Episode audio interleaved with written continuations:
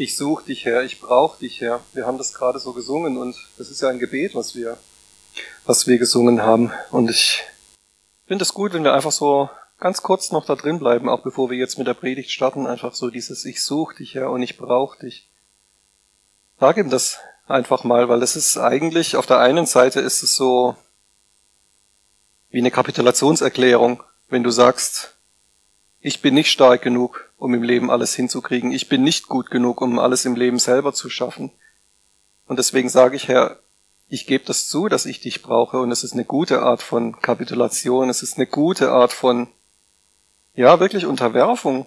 Zu sagen, ich bin schwach, Herr, und du bist stark. Und es ist gut, dass ich mich auf dich, auf dich ausrichte und dass ich dir die Kontrolle überlasse, Herr. Und du hast auch die Kontrolle über alles, auch was in diesem Gottesdienst passiert, Herr. Dieser ganze Gottesdienst und auch alles, was so unsere Emotionen, unsere Gedanken in diesem Moment betrifft, alles untersteht deiner Herrschaft, Herr. Und ich danke dir, Herr, dass wir mit dir verbunden sind, Herr, dass es letztendlich keine Kapitulation ist, wenn wir kapitulieren, sondern dass es ein Sieg ist. Weil in dem Moment haben wir Anteil an deinem Sieg. In dem Moment, wo wir kapitulieren, haben wir Teil an deinem Sieg und dann sind wir auf einen Schlag auf der Siegerseite, Herr. Und das ist so gut, auch wenn wir das, wenn wir das so singen in der Lobpreiszeit, dann geht er einfach mit und das ist wirklich, wirklich eine gute Möglichkeit, auch das Gott auszudrücken, was, ja, was du, was du empfindest auch ihm gegenüber. Und ich habe es gerade auch gedacht, das ist ein, ein Schritt des Glaubens, sowas zu singen und sowas zu beten. Ich suche dich, ich brauche dich, ich kann nicht ohne dich leben. Und darum, darum soll es auch heute in dieser, in dieser Predigt gehen, dass du vielleicht auch heute durch diese Predigt herausgefordert wirst, etwas zu glauben, was du vorher nicht glauben konntest. Ich meine, viele von uns, die gehen schon, oder einige von uns, die gehen schon seit vielen Jahren mit Jesus, die haben schon vor vielen Jahren Jesus in ihr Leben eingeladen und, und gehen mit ihm. Und trotzdem kann es sein, dass wir auch als Gläubige vielleicht manchmal an diesen Punkt kommen, wo Jesus sagt, es ist gut, dass du glaubst, es ist gut, dass du bei mir bist, aber ich habe noch eine neue Herausforderung für dich. Möchtest du vielleicht auch mit deinem Glauben auf eine, auf eine neue Ebene kommen, wo du mir noch mehr zutraust als das, was du mir vorher zugetraut hast, wo du vielleicht noch mehr Glauben hast für eine Sache, die du vorher für unmöglich gehalten hast? Und ähm, das schauen wir uns heute mal an. Ich möchte dich zu Beginn mal was fragen. Bist du vom Typ her eher ein geduldiger Mensch oder ein ungeduldiger Mensch? Also wir können ja mal eine kurze, kurze Abstimmung mit den Fingern machen. Wer würde sagen, ich bin geduldig? Oh, das sind nicht so viele. Wer würde eher sagen, ich bin ungeduldig? Ja, das sind ein paar mehr, genau. Das, ja, das ist, das ist auch nicht schlimm. Also, ich meine, kennt, kennt ihr das Morgengebet eines Ungeduldigen? Also der Ungeduldige, ne? Der steht ja morgens auf und betet dann immer so, Herr, bitte lass mich immer mehr lernen, geduldig zu sein, und zwar jetzt sofort. Ne? Das ist so das Morgengebet des Ungeduldigen, ne? ja, das ist zwar so ein Witz, aber bist du, bist du manchmal auch so, dass du immer so, dass ich so die Sachen so jetzt sofort und jetzt gleich haben willst? Ich habe das mal nachgeguckt. Ähm, das Online-Lexikon Wikipedia hat, schreibt da ganz interessante Sachen zum Thema Geduld. Das Wort Geduld, auch altertümlich die Langmut, bezeichnet die Fähigkeit zu warten oder etwas zu ertragen, schreibt die Wikipedia. Ne? Das ist ja das, was uns meistens dann so schwer fällt, ne? zu warten oder etwas zu ertragen. Oft gilt Geduld als eine Tugend, ihr Gegenteil ist die Ungeduld. Als geduldig erweist sich, wer bereit ist, mit ungestillten Sehnsüchten und unerfüllten Wünschen zu leben oder diese zeitweilig bewusst zurückzustellen. Das fand ich eine interessante Formulierung für ein weltliches Lexikon. Also, als geduldig erweist sich, wer bereit ist, mit ungestillten Sehnsüchten und unerfüllten Wünschen zu leben, also entweder sich damit zufrieden zu geben oder diese zeitweilig bewusst zurückzustellen also diese unerfüllten Wünsche und Sehnsüchte zurückzustellen. Die Fähigkeit der Geduld ist eng mit der Fähigkeit zur Hoffnung verbunden. Das fand ich auch interessant, dass sowas in dem Lexikon steht. Geduldig ist auch, wer Schwierigkeiten, Leiden oder lästige Situationen mit Gelassenheit und Standhaftigkeit erträgt. Mit Gelassenheit, ne? Ja, das ist ja gerade das, was uns so schwer fällt, dann die Gelassenheit, nicht mit Ungeduld, ja. Genau. Also wir werden heute eine Geschichte in der Bibel lesen und etwas darüber lernen, wie du wirklich geduldig sein kannst. Und das ist interessant, dass man eine andere Form von Geduld vielleicht hat, wenn man weiß, was Gottes Plan ist. Und was, was Gott machen wird, das ist interessant. Wenn man das weiß, was Gott machen wird, dann ist es vielleicht leichter manchmal zu ertragen, auch geduldig zu sein. Wir werden das lernen, auch im Verlauf dieser Geschichte, dass Gott nie zu spät kommt. Selbst wenn es für Mensch, für uns Menschen so aussieht, dass alles zu spät ist. Letztendlich geht es auch darum, welche Wirklichkeit schauen wir uns an. Wir haben ja diese Wirklichkeit dieser Welt, so unser ganz normales Leben, alles, was so passiert in unserem Leben. Und es gibt die Wahrheit, die Wirklichkeit im Königreich Gottes. Und durch diese Geschichte heute wirst du herausgefordert werden, und es wird dir diese Frage gestellt werden, was schaust du an? Schaust du diese Wirklichkeit an, die jetzt gerade hier in deinem Leben passiert, oder schaust du diese übernatürliche Wirklichkeit im Königreich Gottes an? Also, wir lesen heute mal schrittweise die Geschichte aus Johannes Kapitel 11, Vers 1 bis 45. Wir werden jetzt hier so nach und nach uns diese ganze Geschichte mal durchlesen und zwischendurch werde ich einfach immer so ein bisschen erklären, was da passiert. Also Johannes 11, wir starten mit Vers 1. Es war aber einer krank, Lazarus von Bethanien aus dem Dorf der Maria und ihrer Schwester Martha. Maria aber war es, die den Herrn mit Salböl salbte und seine Füße mit ihren Haaren abtrocknete. Deren Bruder Lazarus war krank. Also hier wird uns diese Familie vorgestellt, um die es geht. Maria, Martha und Lazarus, drei Geschwister aus Bethanien. Von Maria erfahren wir, dass sie es war, die Jesus mit einem ganz neuen und mit einem vor allem ganz teuren Salböl gesalbt hat und seine Füße mit ihren Haaren abgetrocknet hat. Maria war auch diejenige gewesen, die zu den Füßen von Jesus saß und seinem Wort zuhörte, während Martha, ihre Schwester, bei der Hausarbeit war und ganz fleißig war beim Bedienen der Gäste. Und deswegen hat sich die Martha auch mal irgendwann bei Jesus beschwert über ihre Schwester Maria, so nach dem Motto, die könnte ja auch mal was helfen im, im Haushalt. Das ist also diese Familie, die wir aus verschiedenen Geschichten in der Bibel kennen. Vers 3. Da sandten die Schwestern zu ihm, also zu Jesus, und ließen ihm sagen, Herr, siehe, der, den du lieb hast, ist krank. Maria und Martha kommen also nicht selber zu Jesus, sondern sie schicken jemand, der zu Jesus kommt, um ihm ausrichten zu lassen, Lazarus ist krank. Mehr als das sagen sie erstmal nicht. Sie, sagt, sie sagen einfach nur, der, den du lieb hast, ist krank. Und das fand ich schon mal eine interessante Formulierung. Daran sieht man nämlich, dass das nicht einfach nur irgendwelche Bekannten von Jesus waren oder irgendwelche Bittsteller, sondern das waren echte Freunde von Jesus gewesen. Der, den du lieb hast, der ist krank. Daran sieht man, die haben sich gut gekannt, die waren befreundet, sie hatten sich lieb. Als aber Jesus es hörte, sprach er, diese Krankheit ist nicht zum Tode, sondern um der Herrlichkeit Gottes willen, damit der Sohn Gottes durch sie verherrlicht wird. Okay, also Jesus sagt, das Ende von dieser Krankheit, an der der Lazarus leidet, wird nicht der Tod sein. Der Tod ist nicht die Endstation. Diese Krankheit wird dazu dienen, dass Gott verherrlicht wird und dass auch Jesus als der Sohn Gottes verherrlicht wird.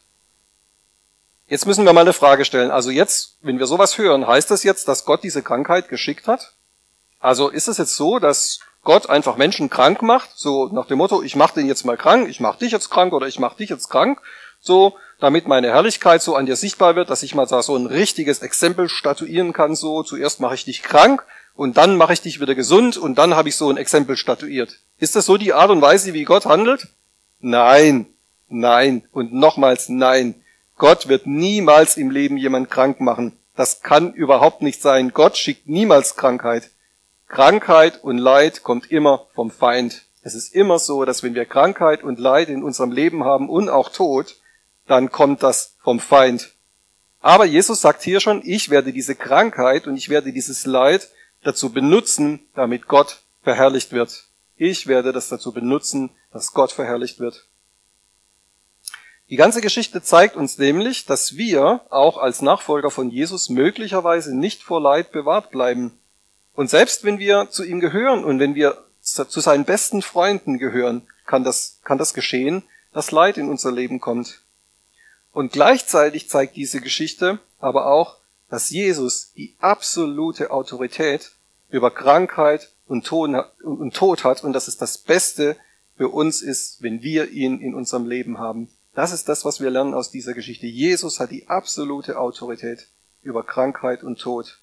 Also es gibt einen Ausweg. Es gibt einen Ausweg aus Krankheit und Tod, wenn wir Jesus haben. Und das gilt auch für dich ganz persönlich. Und deswegen möchte ich dich heute auch fragen, also glaubst du das? Kannst du das annehmen für dich? Lebst du auch danach? Und das werden wir auch so am Ende von der, von der Predigt nochmal ein bisschen, ein bisschen vertiefen, diese Herausforderung, vor die uns diese Geschichte aufstellt. Vers 5. Jesus aber liebte die Martha und ihre Schwester und den Lazarus. Hier sagt Johannes es nochmal. Maria, Martha und Lazarus waren nicht einfach nur irgendwelche Bekannte oder irgendwelche Bittsteller, sondern Jesus hat sie lieb gehabt. Sie gehörten mit zu seinen besten Freunden. Er würde also niemals irgendwelche respektlosen Experimente mit ihnen machen. Das würde man mit seinem besten Freund, würde man das nicht machen. Man würde niemals mit seinem besten Freund irgendwelche respektlosen Experimente machen. Vers 6. Als er nun hörte, also als Jesus es nun hörte, dass er krank war, blieb er noch zwei Tage an dem Ort, wo er war. Äh, was? Jesus blieb noch zwei Tage an dem Ort, wo er war. Er hat sich also nicht sofort auf den Weg gemacht zu seinem kranken Freund Lazarus. Vielleicht fragst du jetzt, ist das okay, was Jesus hier macht? Ist das wirklich in Ordnung, was Jesus hier macht? Ist Jesus nicht total gleichgültig gegenüber seinem Freund? Dass er da jetzt nicht sofort reagiert und sofort aufspringt und zu seinem Freund geht und ihm beisteht? Geht man so mit einem guten Freund um? Ich frage dich, hast du mit Jesus schon mal so gesprochen oder hast du mit Gott schon mal so gesprochen? Jesus, ist das okay, wie du mit mir umgehst? Gott, siehst du nicht, wie es mir geht in meinem Leben? So, du musst es doch sehen, du musst doch jetzt hier mal eingreifen. Siehst du denn nicht, wie schlecht das es mir geht? So, wie kannst du nur so so, so ignorant sein und es nicht beachten, wie es mir geht? Und ich frage dich zurück, steht es dir überhaupt zu, so mit Gott zu reden? Steht es dir überhaupt zu, mit Jesus so zu reden? Zeigt es nicht vielleicht sogar eher, dass du, dass du gar keinen Glauben hast? Glaubst du nicht, dass er gut ist? Glaubst du nicht, dass er wirklich das Beste für dich vorbereitet hat? Weißt du noch, was im Vers davor stand? Jesus aber liebte die Martha und ihre Schwester und den Lazarus. Und daran hat sich nichts geändert. Dass dies die besten Freunde waren, daran hat sich nichts geändert. Jesus muss sich bei, dabei also was gedacht haben, dass er erst mal zwei Tage da geblieben ist, wo er war. Wir dürfen nämlich darauf vertrauen, dass Jesus gut ist und dass er einen Plan hat für unser Leben. Und dass es ein guter Plan ist. Jesus kommt nie zu spät. Gesagt hat er jedenfalls hier in unserer Geschichte erstmal nichts. Zwei Tage lang. Vers 7. Danach erst, also nach zwei Tagen erst, spricht er zu den Jüngern, lasst uns wieder nach Judäa gehen. Die Jünger sagen zu ihm, Rabbi, eben suchten die Juden dich zu steinigen und wieder gehst du dahin? Jesus antwortete, hat der Tag nicht zwölf Stunden? Wenn jemand am Tag umhergeht, stößt er nicht an, weil er das Licht dieser Welt sieht. Wenn aber jemand in der Nacht umhergeht, stößt er an, weil das Licht nicht in ihm ist. Es ist jetzt vielleicht ein bisschen schwer zu verstehen, was Jesus hier sagt, aber Jesus erklärt jetzt hier, der Tag hat zweimal zwölf Stunden. Also es gibt zwölf Stunden Tag und es gibt zwölf Stunden Nacht. Die zwölf Stunden vom Tag, die sind zum Arbeiten da und die zwölf Stunden in der Nacht sind zum Schlafen da und zum Ausruhen. Und Jesus betont nochmal, dass jetzt der Tag ist. Also jetzt ist diese Zeit, wo er wirken kann. Jetzt ist diese Zeit, wo er was tun kann. Jetzt wo ist es auch diese Zeit, wo er ein Wunder tun kann. Denn später, als Jesus gefangen genommen wird, das ist gar nicht so spät nach unserer Geschichte, also das wird relativ kurz nach unserer Geschichte, wird Jesus nämlich dann gefangen genommen und dann kommt die ganze Passionsgeschichte, wo er ans Kreuz geschlagen wird, wo er stirbt und wieder aufersteht. Da konnte er sich nicht mehr frei bewegen. Da konnte er nicht mehr so wirken und sich so, so frei bewegen, wie er das gerne getan hätte. Und das ist dann die die kurzzeitige Nacht gewesen. Das ist diese Zeit gewesen, wo er ein, kurzzeitig eingeschränkt war in seinem Wirken, weil er das selber so wollte, weil er sich darauf, darauf eingelassen hat. Und deswegen sagt er, jetzt ist diese Zeit, jetzt ist noch der Tag, jetzt ist noch diese Zeit, wo ich mich frei bewegen kann, wo ich unterwegs sein kann und wo ich auch wirklich was Großes bewirken kann. Vers 11. Dies sprach er, und danach sagte er zu ihnen, Lazarus, unser Freund, ist eingeschlafen, aber ich gehe hin, damit ich ihn aufwecke. Da sprachen die Jünger zu ihm, Herr, wenn er eingeschlafen ist, so wird er geheilt werden oder gerettet werden. Jesus aber hatte von seinem Tod gesprochen. Sie aber meinten, er rede von der Ruhe des Schlafs. Denn nun sagte er ihnen, denn nun sagte ihnen Jesus geradeaus, Lazarus ist gestorben und ich bin froh um euretwillen, dass ich nicht dort war, damit ihr glaubt, aber lasst uns zu ihm gehen. Also Jesus spricht wieder so in Rätseln, wie er das manchmal getan hat, und seine Jünger verstehen zuerst gar nicht, was er meint. Jesus sagt, unser Freund Lazarus ist eingeschlafen und ich werde jetzt hingehen und ihn aufwecken. Und die Jünger denken natürlich, dass er jetzt wirklich vom Schlafen redet und die sagen, ja wieso, das ist doch gut, wenn der schläft, ne? Das ist doch der, der Gesundheitsschlaf. Wir kennen das ja auch, ne? Manchmal, wenn man krank ist, ist es doch einfach gut, wenn man sich hinlegt, ins Bett legt, man schläft viel und wenn man aufwacht, ist es ganz oft so, dass es einem besser geht. Gerade so bei so Erkältungskrankheiten oder Infekten, viel schlafen, das ist doch gesund, sagen die Jünger hier zu ihm. Das stimmt ja auch. Ganz oft schlafen wir, wenn wir krank sind und anschließend geht's uns gesundheitlich besser. Aber Jesus sagt jetzt hier ganz klar, nein, Lazarus ist tot. Er ist wirklich richtig tot. Er ist gestorben. Und dann sagt er, ich bin froh um euretwillen, dass ich nicht dort war, damit ihr glaubt. Also Jesus sagt, es ist tatsächlich für euch besser, dass ich nicht dort war. Es ist besser, dass ich nicht früher dort war, denn das wird für euren Glauben wichtig sein. Hier sagt er also wieder, die ganze Geschichte hat einen Sinn. Vorher hat Jesus ja gesagt, dass Gott verherrlicht werden soll. Und jetzt sagt er, dass der Glaube der Jünger gestärkt werden soll. Wir werden jetzt gleich weiterlesen in dieser Geschichte, aber vielleicht kannst du jetzt schon mal an dieser Stelle diese zwei Sachen festhalten und dir das einprägen. Also wenn unvorhergesehene Dinge in unserem Leben passieren, wenn es Leid gibt, dann kommt es darauf an, wie wir darauf reagieren und wie wir damit umgehen. Und es kann für zwei Dinge in unserem Leben dienen. Erstens, dass Gott verherrlicht wird und zweitens, dass mein Glaube gestärkt wird. Erstens, dass Gott verherrlicht wird und zweitens, dass mein Glaube gestärkt wird. Diese beiden Sachen, die halten wir mal fest, da werden wir auch später nochmal drauf zurückkommen. Da sprach Thomas, der auch Zwilling genannt ist, zu den Mitjüngern, lasst auch uns gehen, dass wir mit ihm sterben. Als nun Jesus kam, fand er ihn schon vier Tage in der Gruft liegen. Bethanien aber war nahe bei Jerusalem, etwa 15 Stadien weit. Und viele von den Juden waren zu Martha und Maria gekommen, um sie über ihren Bruder zu trösten. Also Lazarus war nicht nur tot, sondern er war sogar schon seit vier Tagen beerdigt. Ihr wisst ja das, im Orient werden die Leute meistens an dem Tag, wo sie gestorben sind, auch gleich beerdigt. Und er liegt jetzt schon seit vier Tagen im Grab. Und das klingt doch so, wenn jemand sowas sagt, du kommst jetzt hier, Jesus, und der liegt schon seit vier Tagen im Grab. Das klingt für uns immer so nach Schluss aus vorbei. Kennst du das in deinem Leben? Dass jemand kommt und sagt, Schluss aus vorbei, da gibt's keine Hoffnung mehr, da gibt's keine Rettung mehr. Und vielleicht hast du selber auch so einen Gedanken manchmal in deinem Leben, so diese Sache, das wird sich nicht ändern.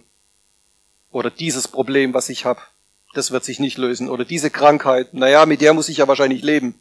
Schluss aus vorbei. Das ist so, wie wir, wie, wie, wie wir Menschen manchmal denken. Aber ist für Jesus wirklich alles vorbei? Wir lesen mal weiter. Martha nun, als sie hörte, dass Jesus komme, ging ihm entgegen. Maria aber saß im Haus. Da sprach Martha zu Jesus, Herr, wenn du hier gewesen wärst, so wäre mein Bruder nicht gestorben. Wir waren jetzt nicht dabei, als die Martha diesen Satz gesagt hat. Ich finde es interessant. Ich würde das gerne mal wissen, in welchem Tonfall sie das gesagt hat. Sie könnte das vielleicht gesagt haben, Herr, wenn du hier gewesen wärst, so wäre mein Bruder nicht gestorben. So ein bisschen vorwurfsvoll vielleicht, aber bin mir da gar nicht so sicher, ob sie das vorwurfsvoll gesagt hat.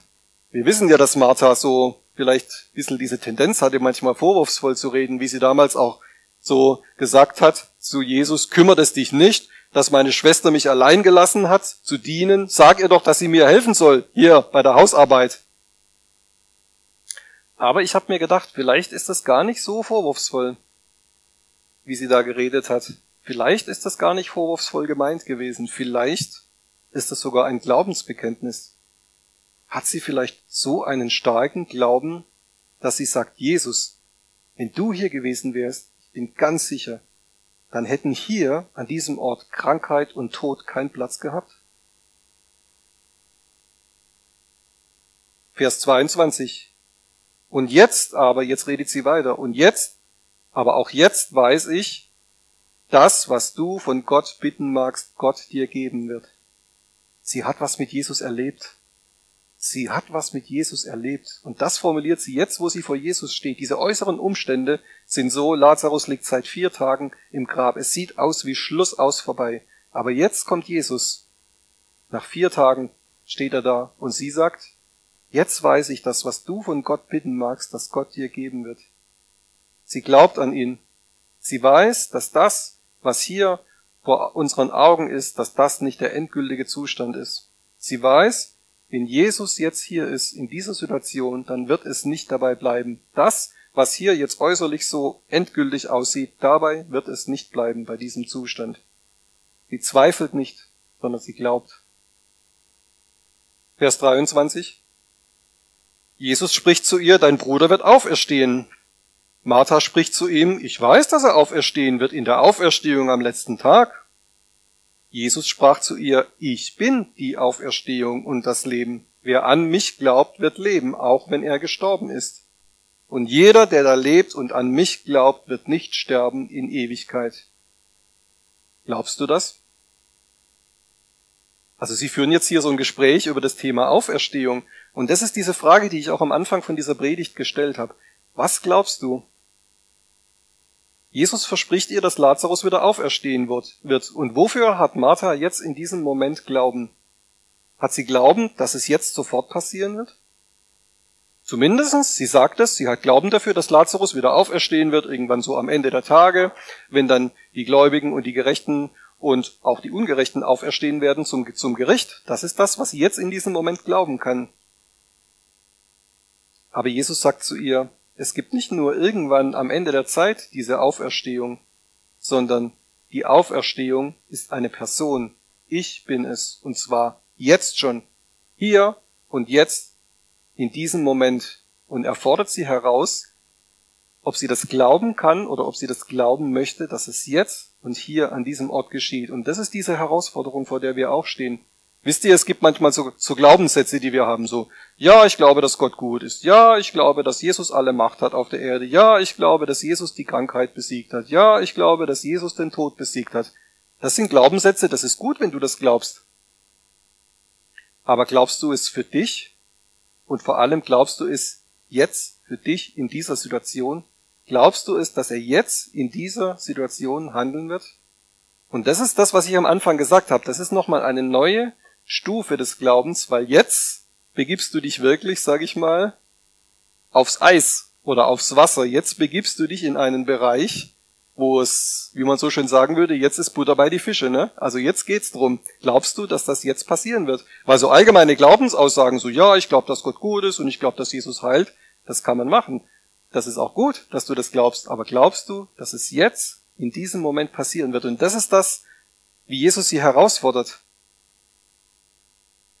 Vers 27, sie spricht zu ihm, ja Herr, ich glaube, dass du der Christus bist, der Sohn Gottes, der in die Welt kommen soll. Und als sie dies gesagt hatte, ging sie hin und rief heimlich ihre Schwester Maria und sagte, der Lehrer ist da und ruft dich. Also Martha glaubt es, dass Jesus der Messias ist. Sie erwartet alles von ihm. Schon, dass sie das sagt, ich glaube, dass du der Messias bist. Damit sagt sie, ich glaube, dass alles möglich ist. Ich glaube, dass jetzt, in diesem Moment, alles möglich ist. Und dann holt sie ihre Schwester Maria. Ist das nicht ein wunderbarer Satz, habe ich mir gedacht. Der Lehrer ist da und ruft dich. In der alten Lutherbibel steht da, der Meister ist da und ruft dich. Wie reagierst du, wenn Jesus dich ruft? Wenn er bei dir sein möchte? Trotz aller Probleme, in denen du vielleicht gerade steckst. Ich will dir Mut machen. Reagier am besten so wie Maria. Ab Vers 29. Als jene, also Maria, es hörte, stand sie schnell auf und ging zu ihm. Das ist doch die richtige Reaktion, ne? Wenn Jesus ruft, sie stand schnell auf und ging zu ihm. Jesus aber war noch nicht in das Dorf gekommen, sondern war an dem Ort, wo Martha ihm begegnet war. Als nun die Juden, die bei ihr im Haus waren und sie trösteten, sahen, dass Maria schnell aufstand und hinausging, folgten sie ihr, da sie meinten, sie gehe zur Gruft, um dort zu weinen. Als nun Maria dahin kam, wo Jesus war und ihn sah, fiel sie ihm zu Füßen und sprach zu ihm, Herr, wenn du hier gewesen wärest, so wäre mein Bruder nicht gestorben. Interessant. Maria begrüßt ihn mit genau dem gleichen Satz, wie Martha ihn begrüßt hat. Wenn du hier gewesen wärst, so wäre mein Bruder nicht gestorben. Genau der gleiche Satz. Als nun Jesus sie weinen sah und die Juden weinen, die mit ihr gekommen waren, ergrimmte er im Geist und wurde erschüttert und sprach, wo habt ihr ihn hingelegt? Sie sagten zu ihm, Herr, komm und sieh. Jesus weinte. Da sprachen die Juden, siehe, wie lieb hat er ihn gehabt. Das ist interessant. Jesus ergrimmte in dieser Situation im Geist. Das Wort heißt übersetzt, er seufzte, er wurde innerlich bewegt, er schnaubte grimmig, wie so ein Pferd manchmal so schnaubt. Das ist dieses Wort, was das, er schnaubte innerlich. Er war ganz erschüttert.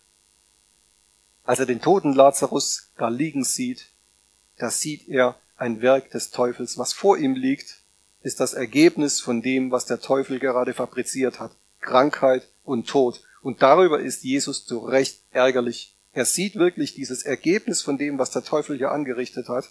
Und darüber schnaubt er, weil er sich darüber ärgert. Als er seinen Freund Lazarus dort liegen sieht, dann muss er weinen. Jesus weinte, steht einfach da. Und das Wort heißt wirklich, das griechische Wort, was an dieser Stelle steht, heißt, er brach in Tränen aus. Vor allen Leuten. Da waren, da waren wirklich viele Leute, die jetzt bei dieser Szene zugeguckt haben. Alle wollten wissen, was macht er da jetzt? Und Jesus bricht in Tränen aus.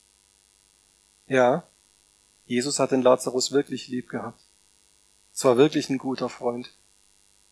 Und trotzdem gibt's natürlich auch in dieser Situation bei diesen ganzen Zuschauern, die da sind, wieder Zweifler und Meckerer. Vers 37. Einige aber von ihnen sagten, konnte dieser, der die Augen des Blinden öffnete, nicht machen, dass auch dieser nicht gestorben wäre?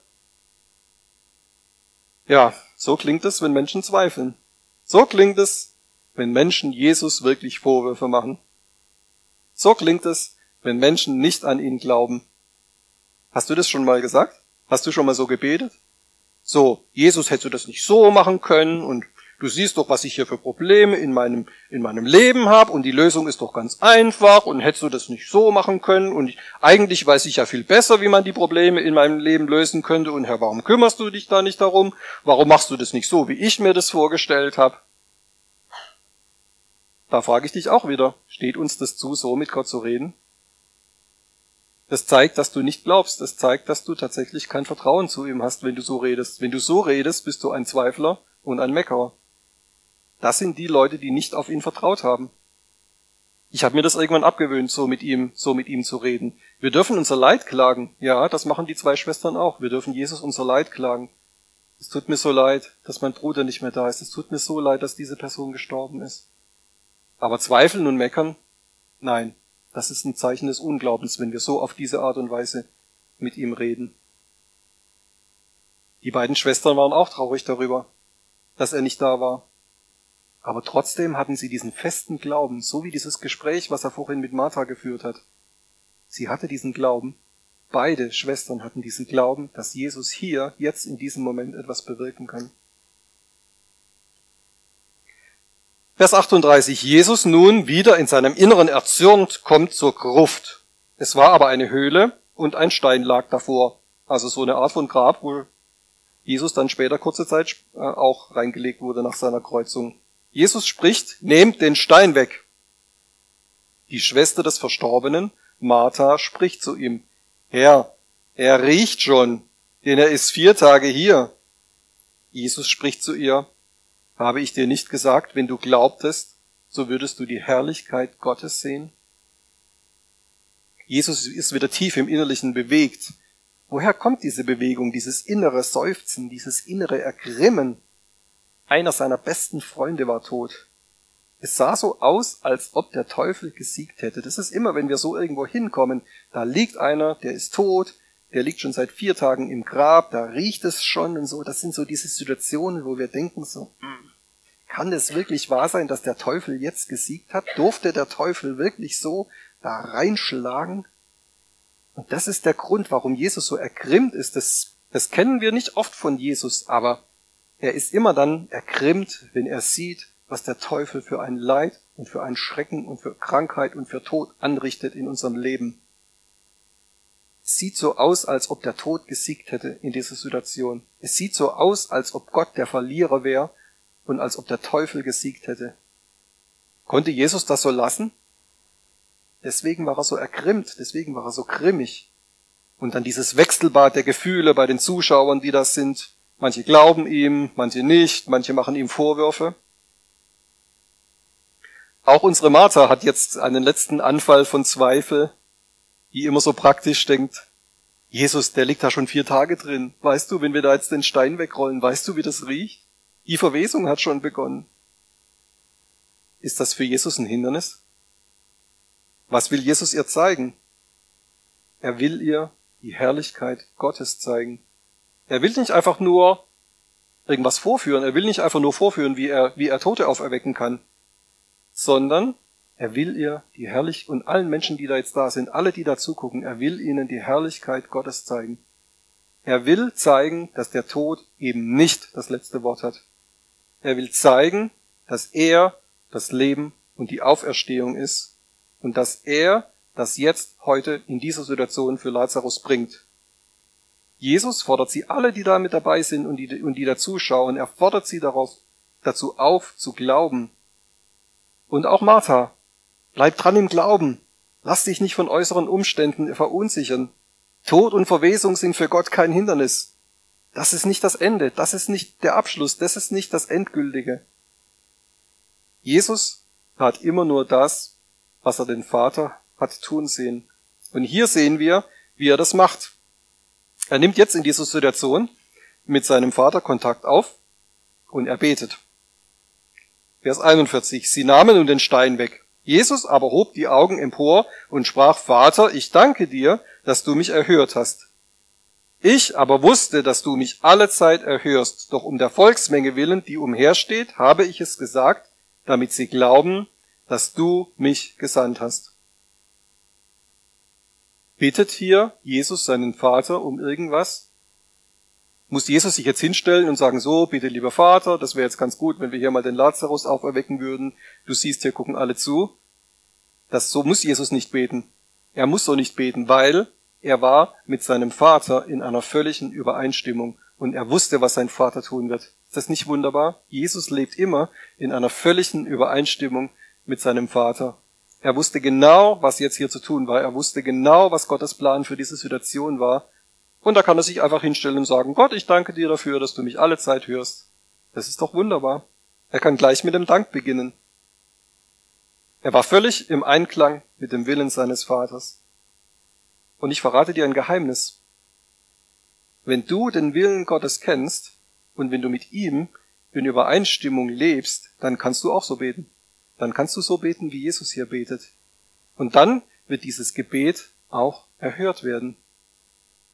Das wird aber nicht passieren, wenn du nur deine eigenen selbstsüchtigen Wünsche betest oder wenn du in Zweifel bist, wie manche von den Zuschauern hier in unserer Geschichte, oder wenn du gar nicht weißt, was du beten sollst.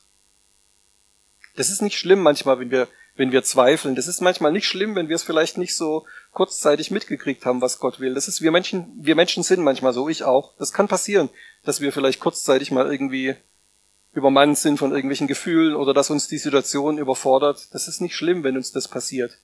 Aber dann ist es wichtig, dass wir wieder in diese Connection mit Gott reinkommen, dass wir wieder diese Verbindung aufnehmen und dass wir als erstes fragen, Herr, was ist das, was du jetzt hier tun möchtest? Ich will mir zuerst, bevor ich irgendein Gebet plappere, will ich mir das von dir abholen, was du jetzt hier in dieser Situation tun möchtest. Und dann holen wir uns das ab. Und bis dahin brauchen wir gar kein, gar kein Gebet irgendwie sprechen, sondern wir, wir holen uns einfach zuerst das ab, was Gott tun möchte. Wie Jesus das gesagt hat, ich tue nur das, was ich den Vater tun sehe. Und dann, wenn wir das gesehen haben, dann tun wir es einfach. Und dann wird es auch geschehen. Und dann ist es ganz einfach. Und dann müssen wir auch nicht so bitte, bitte, bitte, bitte, bitte Gebete beten. Weil so ist Gott nicht.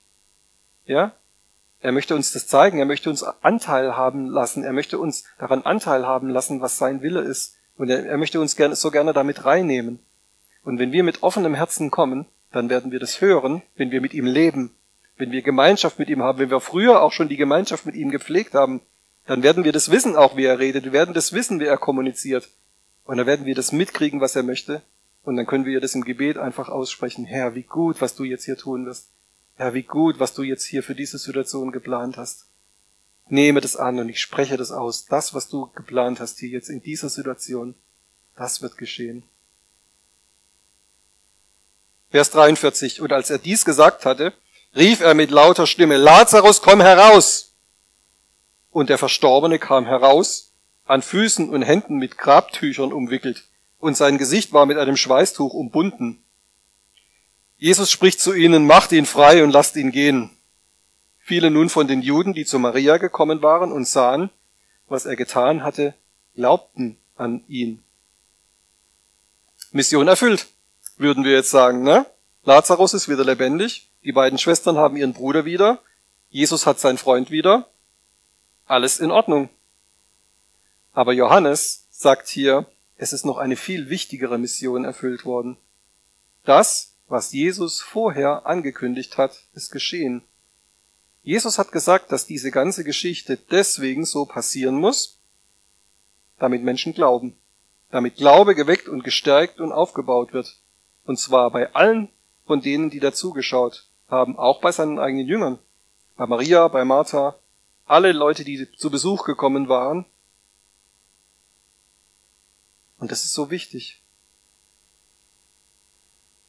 Jetzt kommen wir mal zu uns. Wie ist es bei dir? Hast du diese Perspektive für dein Leben? Wenn unvorhergesehene Dinge in deinem Leben passieren, wenn es Leid gibt in deinem Leben, ja, das kann passieren, das gehört zu unserem Leben dazu, dass wir vielleicht manchmal leiden müssen. Wenn es Leid gibt, hast du dann diese zwei Dinge im Blick? Wisst ihr noch die zwei Dinge, die wir zwischendurch mal festgehalten haben? Erstens, dass Gott verherrlicht wird und zweitens, dass dein Glaube gestärkt wird. Das sind diese beiden Sachen, wo Jesus hier ganz klar sagt, das ist der Grund, warum diese Geschichte so passiert, wie sie passiert. Oder denkst du stattdessen, das ist mir alles egal, ich will, dass mein Problem sofort gelöst wird, so wie der Ungeduldige, wie wir das ganz am Anfang hatten. So, Jesus, ich will jetzt hier meinen Willen haben, du musst jetzt hier sofort das Problem lösen, mach das weg. Ne? Hast du schon mal so gebetet? Herr, da ist ein Problem, mach das weg. Ja, ich habe früher auch manchmal so gebetet. Aber werden wir dann das erleben, was Gott geplant hat? Gott möchte dich heute mitnehmen an einen Ort, wo du dein ganzes Leben und alle Situationen in deinem Leben aus einer neuen Perspektive betrachten kannst, nämlich von seiner himmlischen Perspektive. Und es ist wichtig, dass wir das zulassen, dass er uns an diesen Ort mitnimmt, an diesen himmlischen Ort. Das ist ja auch das, was wir in der Anbetung machen, wenn wir hier vor der Predigt ihn anbeten. Das ist ja nicht einfach, wir singen so irgendwelche Lieder und es ist schön, dass wir so Lieder zu Gott singen, sondern wir wollen von Gott mitgenommen werden an einen Ort, der ja wirklich überirdisch ist, der wirklich über dem ist, was wir uns vorstellen können. Wir lassen das bewusst zu, dass wir aus unserem Vorstellungsvermögen das, was wir uns vorstellen können, was jetzt möglicherweise passieren könnte, wir lassen uns da, da rausnehmen und sagen, Herr, ich will mich jetzt von dir an einen Ort bringen lassen, wo mehr möglich ist, wo Sachen möglich sind, die ich mir in meinen kühnsten Träumen nicht vorstellen kann. Und ich möchte, dass du mich dahin bringst und dass du mir das zeigst. Jesus hilft dir dabei. Er ist doch dein Freund, wenn du mit ihm lebst. Das ist so schön, wie immer wieder das in diesem Text betont wird. Maria, Martha und Lazarus Sie haben ihn lieb gehabt und er hat sie lieb gehabt. Sie waren seine Freunde. Und er hat sie immer wieder dazu eingeladen, obwohl sie geglaubt haben, Maria und Martha, sie haben geglaubt, sie hatten eine Beziehung zu ihm, sie haben schon mit ihm gelebt, sie haben ihm schon vieles zugetraut und trotzdem hat er sie immer wieder dazu eingeladen, möchtest du nochmal einen Schritt weitergehen? Möchtest du nochmal etwas glauben, was du vielleicht vor fünf Minuten noch nicht glauben konntest? Möchtest du nochmal etwas ergreifen, wo ich dir gesagt habe, das wird passieren und der, der normale menschliche Verstand würde sofort in deinem Inneren reagieren und sagen, ne, das kann nicht sein, das kann nicht passieren. Aber wenn ich es dir sage, wenn ich dir mein Wort gebe und sage, das ist das, was jetzt passieren wird, das ist das, was ich geplant habe, bist du dazu bereit, diesen Schritt zu gehen und das anzunehmen und das zu glauben, dass es jetzt und hier passiert? Und das macht er heute mit dir noch genauso. Das macht er heute mit uns noch genauso. Ich möchte dich fragen jetzt am Ende dieser Predigt, egal ob du hier im Raum bist oder ob du auch im Internet zuhörst, bist du wie einige der Zuschauer vielleicht, die so einfach sich so diese Geschichte so ein bisschen aus, aus sicherer Entfernung angucken und so, ja, mal gucken, was der jetzt so machen wird. Der hat ja schon mal so ein paar Leute irgendwie geheilt und hätte er das nicht anders machen können, so, das ist, sonst war er ja immer rechtzeitig da und wieso kommt er jetzt da irgendwie so ein paar Tage zu spät und hätte er ja auch anders machen können. Dann wirst du nichts erleben. Wenn du mit dieser zweifelnden Haltung kommst, dann wirst du vielleicht tatsächlich enttäuscht werden. Aber es liegt an dir, weil du musst deine Haltung ändern. Du musst deine Haltung ändern. Du musst von dieser Beobachterposition runterkommen und du musst sagen, ich will es selber erleben. Ich will selber in eine Beziehung mit Jesus eintreten. Ich will selber ihn in mein Leben einladen und ich will von ihm auf diese auf diese Stufe, auf diese, auf diese himmlische Perspektive, auf diesen, auf diesen Aussichtspunkt, auf diesen himmlischen Aussichtspunkt will ich mitgenommen werden und ich will mein eigenes Leben mit dem ganzen Leid, auch was da vielleicht passiert, will ich aus seiner Perspektive sehen. Und ich lasse mich herausfordern, nicht nur so ganz allgemein irgendwas zu glauben, so ja, Gott ist gut und Jesus ist auch gut und er ist für mich gestorben und er ist der Retter und es gibt Heilung bei ihm, sondern ich will mich dazu herausfordern lassen, das so anzunehmen, dass ich glaube, dass es jetzt hier in diesem Gottesdienst und in dieser Situation, in der du vielleicht auch im Alltag morgen bist, dass es da geschehen kann.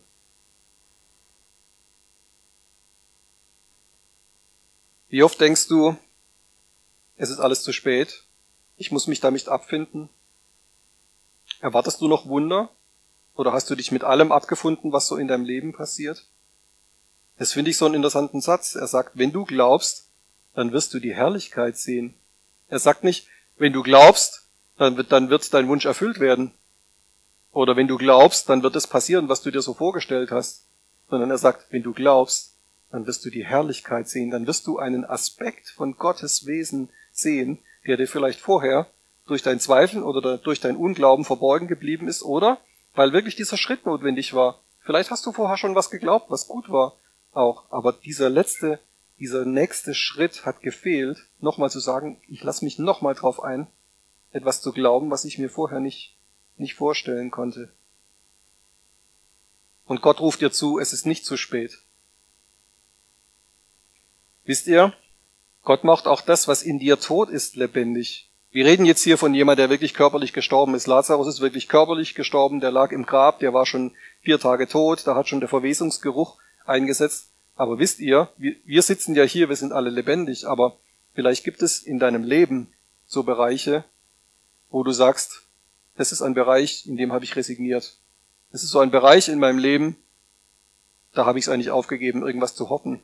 Da habe ich es aufgegeben, irgendwas zu glauben. Ich denke da eigentlich schon seit Jahren, da wird nichts mehr passieren. Und das ist vielleicht der Bereich in deinem Leben, der tatsächlich stinkt. Ja, das ist vielleicht tatsächlich der Bereich in deinem Leben, wo es nach Verwesung stinkt. Irgendwo in deinem Inneren. Ja, mach mal deine Nase auf und vielleicht weißt du es auch ganz genau, was es ist. Vielleicht weißt du, dass welcher, welcher Bereich in deinem Leben ist, wo du merkst, ja, da ist wirklich Tod. Und heute in diesem Gottesdienst kommt Jesus mit dieser Herausforderung und er fragt dich, glaubst du, dass dieses, dieser, dieser tote Bereich in deinem Leben, dass der wieder lebendig werden kann? Glaubst du, dass ich diesen Bereich deines Lebens, der so für dich tot ist und abgeschlossen und das wird nichts mehr, finito, aus, glaubst du, dass ich das wieder lebendig machen kann? Glaubst du, dass ich das revidieren kann? Glaubst du, dass ich das wieder zum Leben erwecken kann? Du darfst es wissen, er ist an deiner Seite. Egal was dir zustößt, er sieht dich. Es ist ihm nicht egal, wie es dir geht. Wenn du leidest, dann leidet er mit. Das finde ich so krass. Jesus steht da vor allen Leuten, da liegt sein toter Freund Lazarus und er bricht in Tränen aus. Er nimmt wirklich Anteil. Er nimmt Anteil auch an dem, wie es dir geht. Er schwebt nicht irgendwie da über den Wolken und guckt so, na, kriegen das alle hin, so mit Glauben und so. Ja, schaffen die das irgendwie so, jetzt mal an mich zu glauben? Nein. Er schwebt nicht über den Wolken, er steht an deiner Seite, er lebt in dir.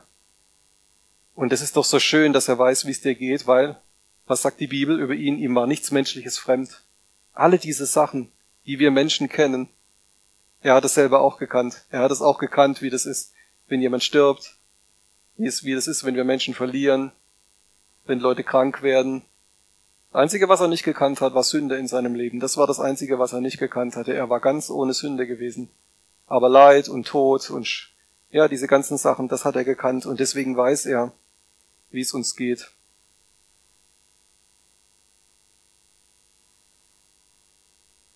Diese Predigt heute hat den Titel Jesus hat Zeit und einen Plan. Und du? Jesus hat Zeit und er hat einen Plan. Vielleicht ist sein Zeitplan manchmal ein bisschen anders als unser Zeitplan. Aber ich möchte dir Mut machen, lass dich doch mal darauf ein. Sag ihm doch einfach mal auch jetzt, wenn wir nochmal ins Gebet auch gehen, ich lasse mich darauf ein, auf das, was du vorbereitet hast, Herr. Ich hole mir das ab. Die Kraft des Auferstandenen wohnt in mir und ich will, dass sie auch in mir wirkt. Es ist eine übernatürliche Kraft. Es ist, ich begebe mich jetzt bewusst an diesen Ort, der mein eigenes Vorstellungsvermögen übersteigt. Ich begebe mich jetzt ganz bewusst an diesen Ort, der ein himmlischer Ort ist, der Ort an deiner Seite. Und ich schaue mir mein Leben wie so von außen an.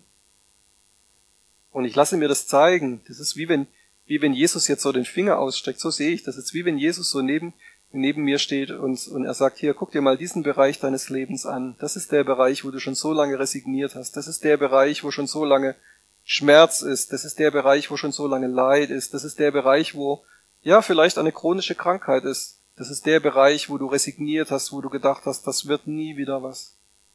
Es ist der Bereich, wo du einen Verlust erlitten hast, wo vielleicht wirklich ein, ein lieber Mensch dich verlassen hat. Durch Tod, durch eine zerbrochene Beziehung. Und jetzt fragt Jesus dich, bist du bereit für mehr? Bist du bereit dazu, etwas zu glauben, was du jetzt gerade vor fünf Minuten noch nicht glauben konntest? Lass uns da einfach jetzt mal noch, noch reingehen, auch wenn wir jetzt dieses diese Predigt und auch dieses für euch auf YouTube dieses Video abschließen, klick nicht einfach gleich weiter zum, zum nächsten Video, sondern ich lade jetzt dich und auch die Leute, die hier im, im Saal sind, einfach dazu ein, dass wir uns, dass wir uns wirklich an diesen Ort begeben und dass wir, dass wir das zulassen, von, von Jesus mitgenommen zu werden an diesen Ort, wo wir unser Leben aus seiner Perspektive sehen. Und das ist, das ist wichtig weil dann kann alles geschehen, dann ist alles möglich, dann gibt es nichts mehr, was unmöglich ist, weil ihm, Jesus, ist kein Ding unmöglich. Er hat nämlich ganz kurze Zeit, nachdem diese Geschichte mit Lazarus war, selber den Tod besiegt. Er ist selber aus so einem Grab rausgekommen. Da musste niemand den Stein wegrollen, da musste niemand kommen und ihm diese Binden, in die er da eingewickelt war, ihm wegnehmen, sondern er ist einfach aufgestanden und er war lebendig und er war wieder da.